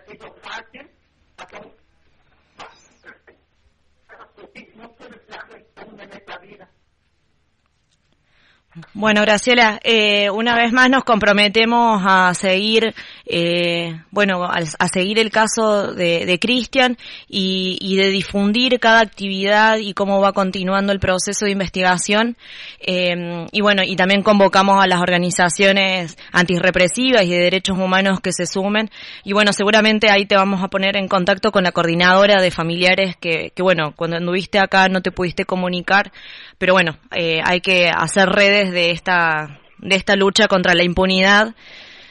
Eh, y bien como decís, pareciera que estamos en dictadura, digo, por cómo están actuando la policía y asesinando a los jóvenes. Te mandamos un abrazo fuerte, eh, Graciela, y, y bueno, y seguimos y nos continúa y nos seguiremos viendo en la lucha.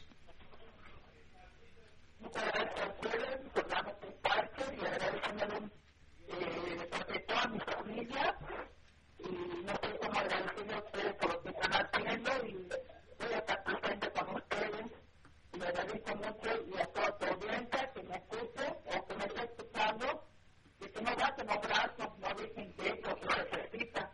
Pero denunciando también toda la policía que andan con armas matando a los jóvenes, es que también no se justicia cuando no les corresponde tampoco. Un abrazo, Graciela. Un saludo.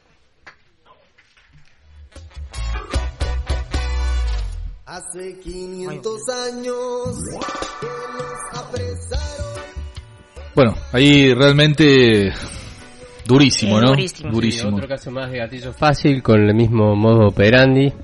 Eh, y encima, Tiros por la espalda. detalles. y- Ese detalle no es menor, ¿no? No, justamente lo queremos Además, hablar. la construcción de las noticias de los medios es que ellos portan arma y que, claro, bueno, de vuelta este este tiroteo, este...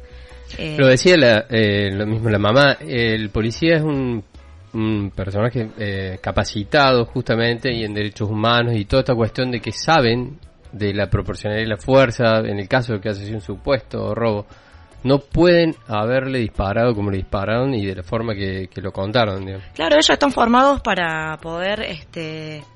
¿Cómo se dice cuando lo... Cuando no lo es bajan? legítima defensa. No, no, no, no, por supuesto, pero digo cuando lo, este, que lo, lo, lo llevan contra la pared para... Para detener, para Claro, reducir a la no persona. reducirlo, digo, están formados para reducir, no para matar, ¿no? Eh, el detalle me parece no menor. Tres tiros en la espalda Sí, y un tiro en la cara. en la cara. De frente. Eh, Que claramente fue posterior de... a posterior de los tres tiros que recibió en la espalda. exactamente. O sea, mm, eh, si hay una figura de fusilamiento, es esa, Sí. ¿no? Es esa. Bueno, eh, Digo, y perdón, pero sí. yo no paro de verlo, porque cuando uno reconstruye, lamentablemente, eh, cuando nosotros nos enteramos, primero nos enteramos por, por estos titulares eh, terribles, Canal 12, el policía de civil mató un motochorro. En la Intentó sección robarle. motochorro, con el hashtag motochorro. Terrible, terrible la construcción que hacen de un joven. ¿No? Y Y que- también como el, el sistema automáticamente, el Poder Judicial, los 48 horas lo deja libre y toma la versión como cierta, la, La del policía. policía.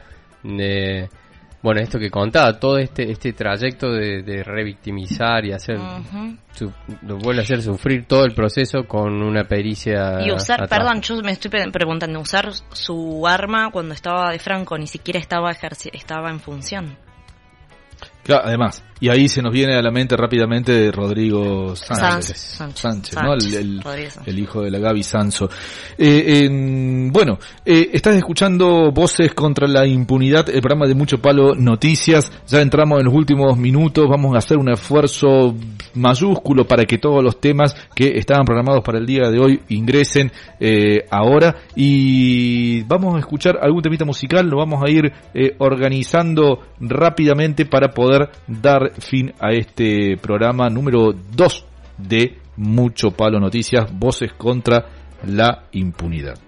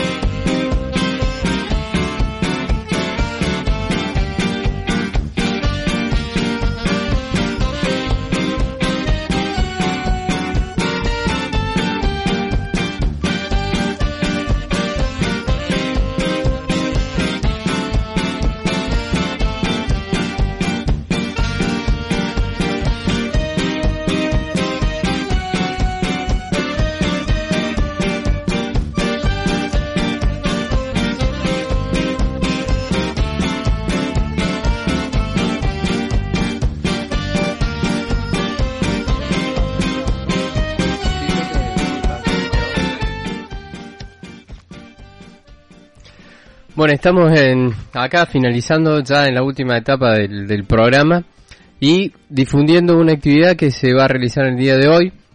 Los compañeros de Correpi, que eh, hace unos meses se presentaron en Córdoba, hoy hacen un festival antirrepresivo en la Facultad de Ciencias de Comunicación, más precisamente en el Bosquecito, y estamos en comunicación con Mariana para que nos comente cuál va a ser la actividad y bueno y poder difundir esta este festival. Así estamos con Mariana de Correpi que nos va a contar sobre el festival Festi Antigorra, justo en un programa anti-yuta.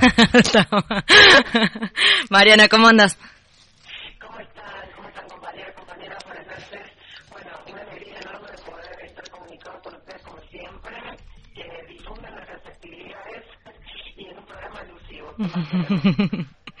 Contanos un poco eh, en qué consiste este este festival y, y, bueno y para obviamente seguir invitando porque esto recién comienza o no. El festival eh, tiene como, como espíritu poder tener un poco continuidad con las actividades que desarrolla habitualmente Correpi en Buenos Aires.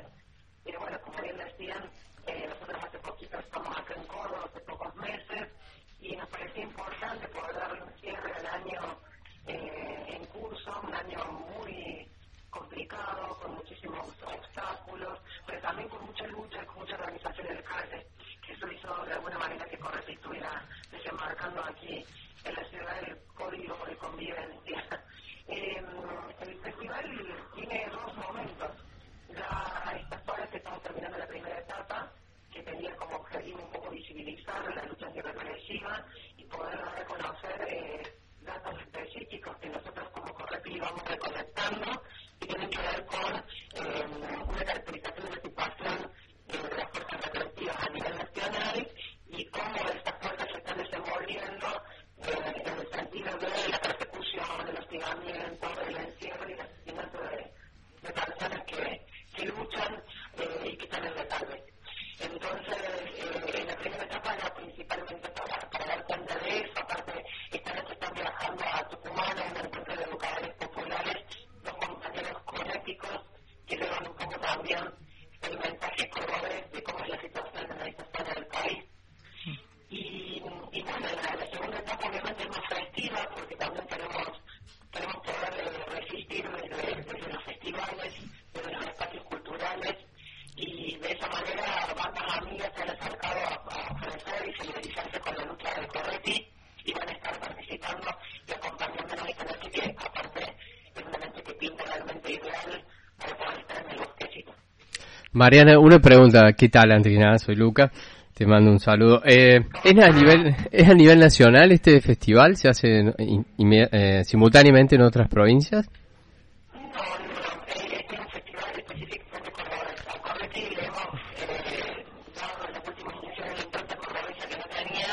Tratando de acercar un poco la realidad acá, eh, porque bueno, porque Correpi hasta ahora había sido una organización que fue creciendo con los años, pero que siempre visibilizó principalmente la, las situaciones de, del lugar donde habitan, ¿no es cierto? Más allá de que eh, las luchas de un montón de sectores del país, eh, eh, las actividades propiamente de Correpi en Buenos Aires son un, un poco la impronta de la organización allá, y bueno, y un poco eh, ponerle este nombre, traer este tipo de, de, de bandas y darle esta, este color que le estamos dando al festival es de alguna manera poder darle este tono y acento color como le decimos nosotros a nuestros compañeros y compañeras de Correpiras.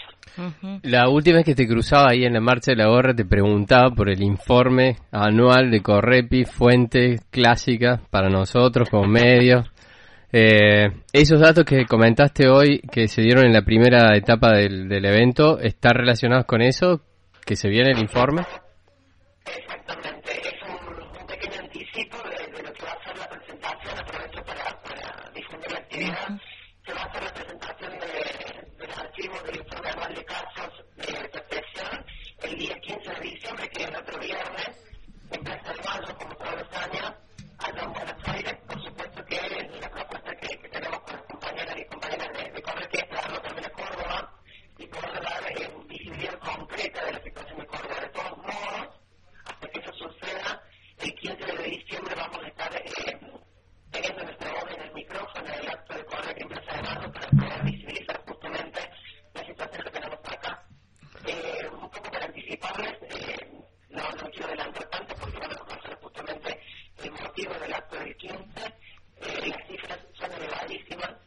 cifras que, que ha podido este año recuperar Correpi gracias a, a la colaboración de muchísimas personas, ¿no? No es un trabajo que solamente se realiza la compañería nuestra, sino que además eh, hay gente que se, se solidariza con la lucha y que acerca información, datos, eh, pasa notas de diferentes partes del país y nosotros, bueno, por supuesto, las chequeamos y hacemos eh, este estudio en profundidad estadístico que es lo que permite lanzar los datos que todos usamos.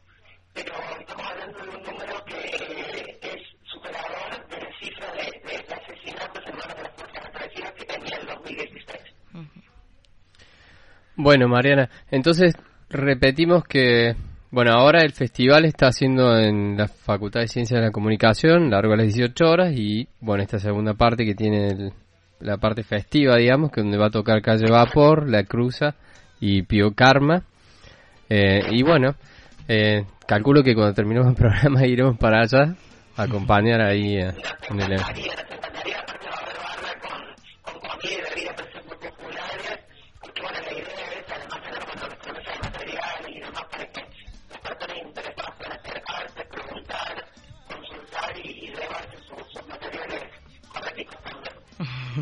Mortal. Che, Mariana, y te hago una pregunta. ¿Córdoba va a tener presentación de, del informe en Córdoba?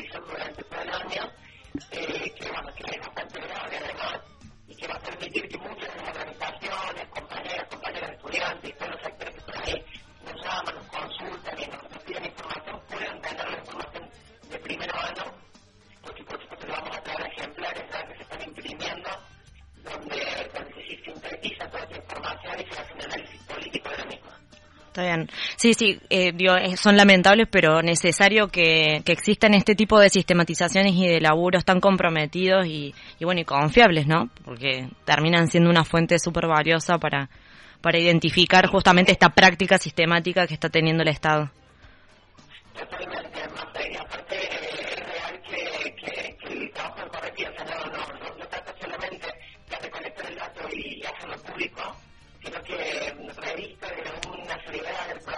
Y la metodología que se utiliza para poder realmente llegar a esos casos y poder averiguar en qué situación están, eh, cuál es la, la, la causa judicial, en qué está la causa y demás. Y bueno, hay información que da muchas horas de, de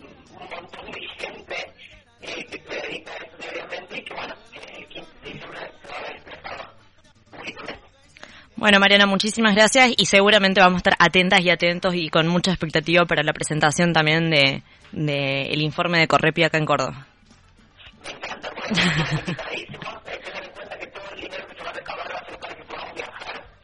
Muy bien.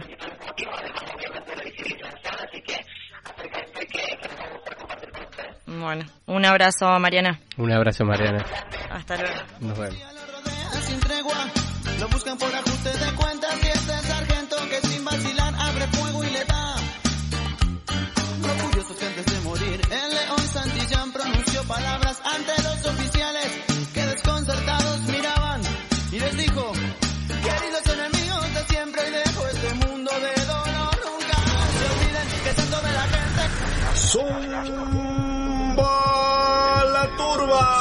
La turba. FM 99.5 Radio Zumba la turba. Zumbalaturba.com.ar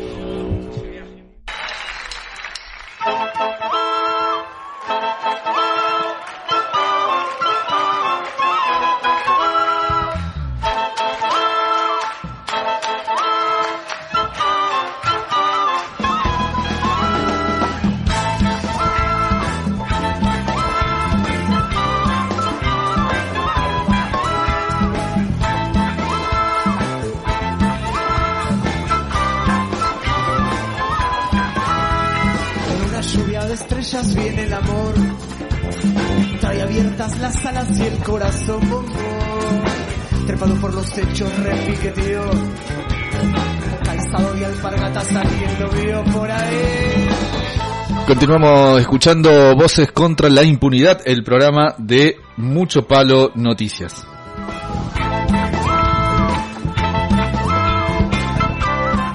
Casi cuatro minutos nos separan de la hora 21 en una tarde más que cálida, un anochecer más que cálido que estamos teniendo acá en la ciudad de Córdoba capital.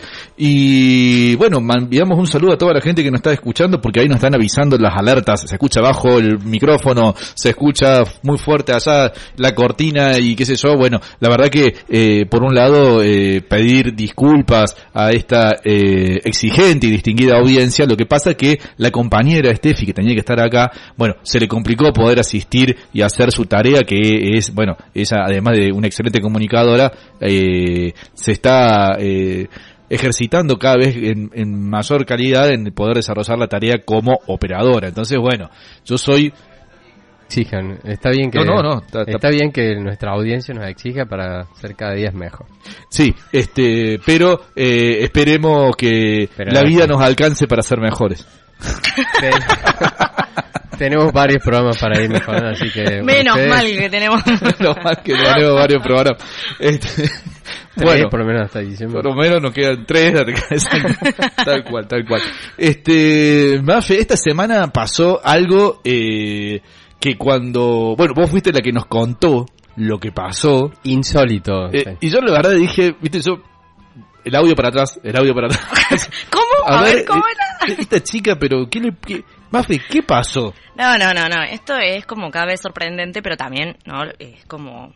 Me, me recuerda al. Bueno, sí, a los. cua- Yo porque no lo viví, digamos, pero lo que nos cuentan, ¿no? De la dictadura. O sea, que casi te llevan preso por, una, por leer una poesía. La poesía. La poesía como instrumento subversivo, ¿no? Y donde claramente se han sentido afectados, digamos, esta gente. O sea, ser imputado por una manifestación artística, por un poema, una canción. Por un poema.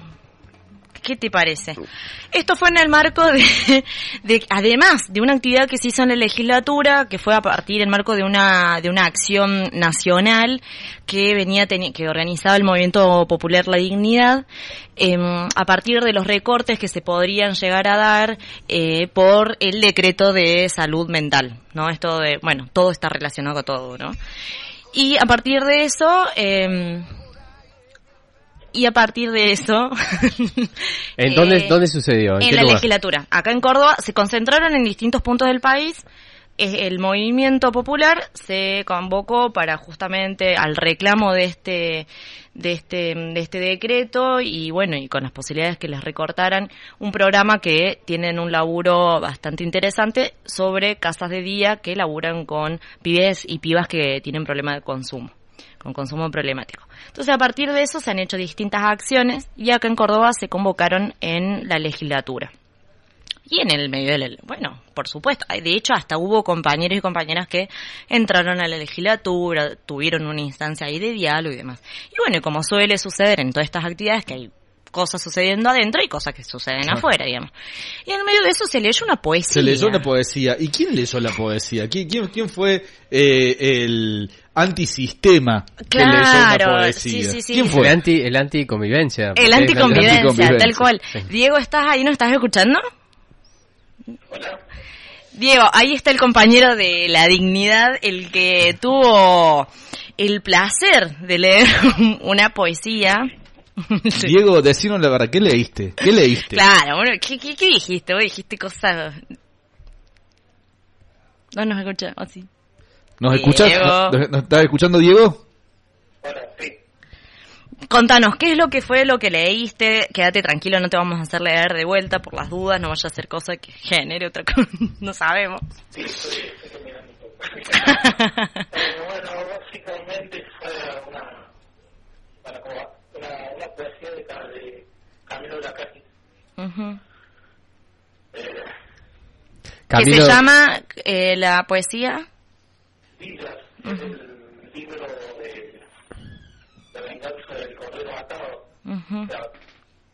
Recordemos que Camilo Blajakis es un pibe que ha estado mucho tiempo bajo sistema eh, penalio, carcelario, tanto como menores de edad y mayor de edad, y ahí empezó a escribir este tipo de poesías. Sí, eh, básicamente Camilo es estudiante de la UBA y eh, o sea, está recluido en las cárceles, eh, él salió prácticamente siendo un, un intelectual a lo que se va y es un, un, como un bueno, se podría decir. Ujú, Además, está director de cine. Exactamente. Y bueno, o sea, nosotros trabajamos, eh, trabajando con, con material de camino porque eh, se lo subimos de Malvinas y tenemos una otra persecución policial y lo que se genera es estigmatización y básicamente eh, los no pueden llegar a, a Córdoba, a capital. Ujú. Entonces lo, lo van cerrando. Nosotros utilizamos la. Sí, como repre- o sea, como referente ahí también a, como modelo a seguir, digamos, ¿no? Con- aún así con todas estas vidas, digo, Sí. con todos estos obstáculos que les dio la vi- le dio la vida, pudo reconstruir, bueno, y empezar a elegir lo que él quería. Sí, toda la, y la, la, la poesía, incluso los- las películas que ha hecho, se trascienden, se aplican en cualquier parte del país, porque la policía es la misma, la, la represión es la misma. Sí. Y Y los territorios que él representa en los en los en las películas, digo, porque aparte porque es del territorio, o sea, no es que es Exactamente. alguien contando Sí, desde sí. afuera una realidad que analiza. Él creo que es de Villa 31, o no, de una de las de los sectores de Villa 31 y él hace películas ahí, en lo- son los mismos vecinos, son los mismos amigos los que los que actúan en sus películas. Así es. Y bueno, en esta esta fue la Sí. Sí, sí, sí. Che, Diego, y bueno, y contanos, ¿leíste esa poesía y cómo fue ese accionar de la policía que no no no, no entendemos, no nos logramos imaginar?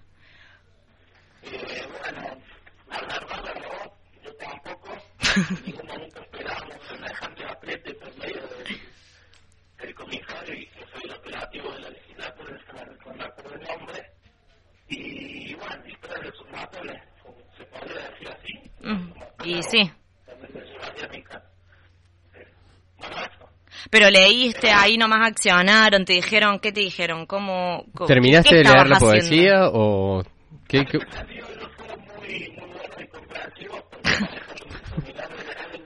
Ah, menos mal. aduciendo que estaba insultando a la policía, faltándole el respeto a la policía como institución, y bueno, y que me, me, me podían imputar y llevarme preso.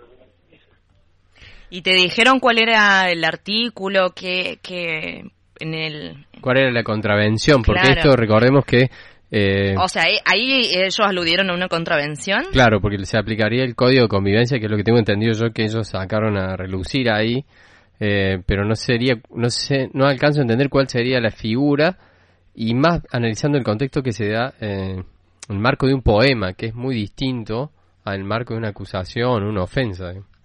Que digamos, la autoridad, básicamente, y eso fue lo que me dijo primero. Y bueno, sí. y lo que pasa siempre con la policía, generalmente es así. Quieren eh, pegar entre todos y pintar peloteros. Eso básicamente fue eso. Pero menos mal que estamos en periodo de organización y venimos teniendo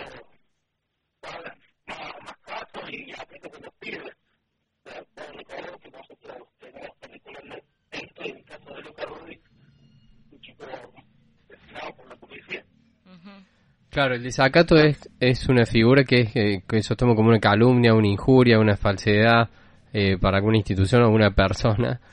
El tema es que no se está ni analizando el, que es una expresión y que es un, un término propio de un territorio y algo netamente naturalizado. Es como si nosotros pudiésemos demandar al diario Voz del Interior por usar motochorro en cada una de sus cosas, digamos Exactamente. que lo, lo, lo criticamos, lo cuestionamos siempre, esto sería lo mismo. eh. Sí, pasa que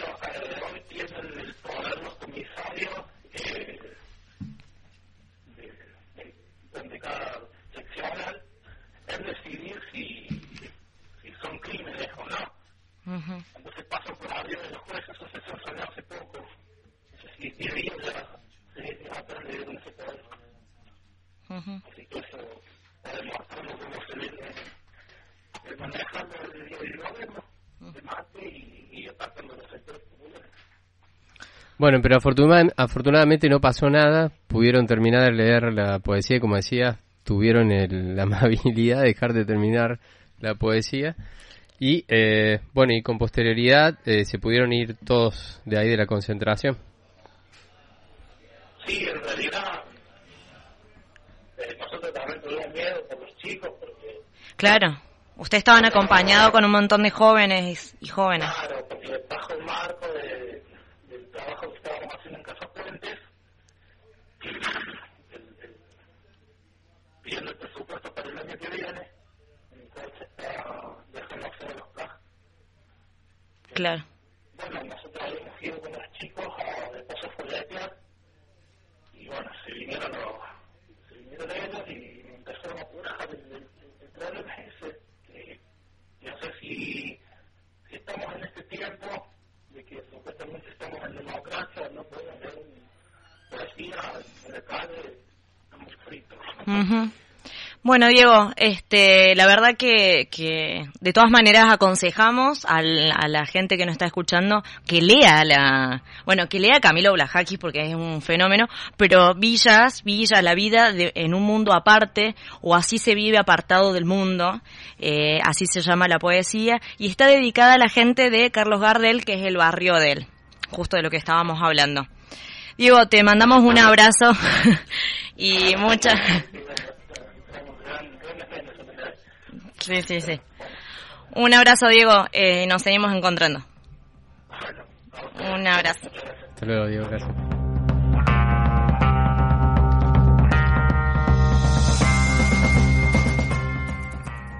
Bueno, la verdad que. La verdad que dan. Preocupa, preocupa. Sí. Eh, ojo con lo que lean, muchachos, y, ojo con leerlo en voz alta, además, ¿no? Porque ya estamos en la fase que si lo lees en voz alta, podés ir preso. Ya vamos a pasar, espero que no, No. pero no veo por qué no, vamos a pasar a la fase a que, ah, vos tenés un libro que dice ese poema, Ay, ay, ay. ahí se complica la cosa. Eh, gente, no tenemos que ir porque ya está Ladran Sancho acá en la puerta. Ya No ladran. están- ladrando, se escucha Es el no, no, perdón, han dejado de ladrar, o sea que perro que no ladra muerde. Así Ay, que está- está- esto está a punto de complicarse. Que venga, ¿no? Eh, queremos recordar que mañana a la noche está el Festi Zumba en eh, a partir de las 22 horas aproximadamente está el Festi Zumba en Invisible Furia Mariposa. Están desde ya todas y todos invitados a acercarse a esa instancia que bueno, lo vamos a estar, ya le hemos compartido, lo vamos a hablar de compartir por el Face de mucho palo, pero que digamos es muy muy importante para recaudar fondos también y aparte sirve para hacer como una especie de cierre de fin de año. Y también está la Mani La Feria Mani. la Feria Mani, me salía Fiesta Mani, pero Feria Mani. Vos querés fiesta. Fiesta, fiesta fantástica. Ey, y ahora está la de Correpi, o sea que sería Y ahora está la de Correpi, mañana No gasten toda y la plata. No. Vayan administrando ahí, vayan tirando proporcionalmente. Nos vamos. Nos vamos. Nos vamos, nos vamos, nos vamos. Un placer haber hecho este segundo programa de Voces contra la Impunidad, el programa de Mucho Palo Noticias. Nos vemos el jueves que viene. Y como dice Mafe, un programa Antiyuta. Cuidado que ahí viene una. Se escucha un disparo, agarra confianza. El sonido la persigue, pero no la alcanza. La bala saca sus colmillos.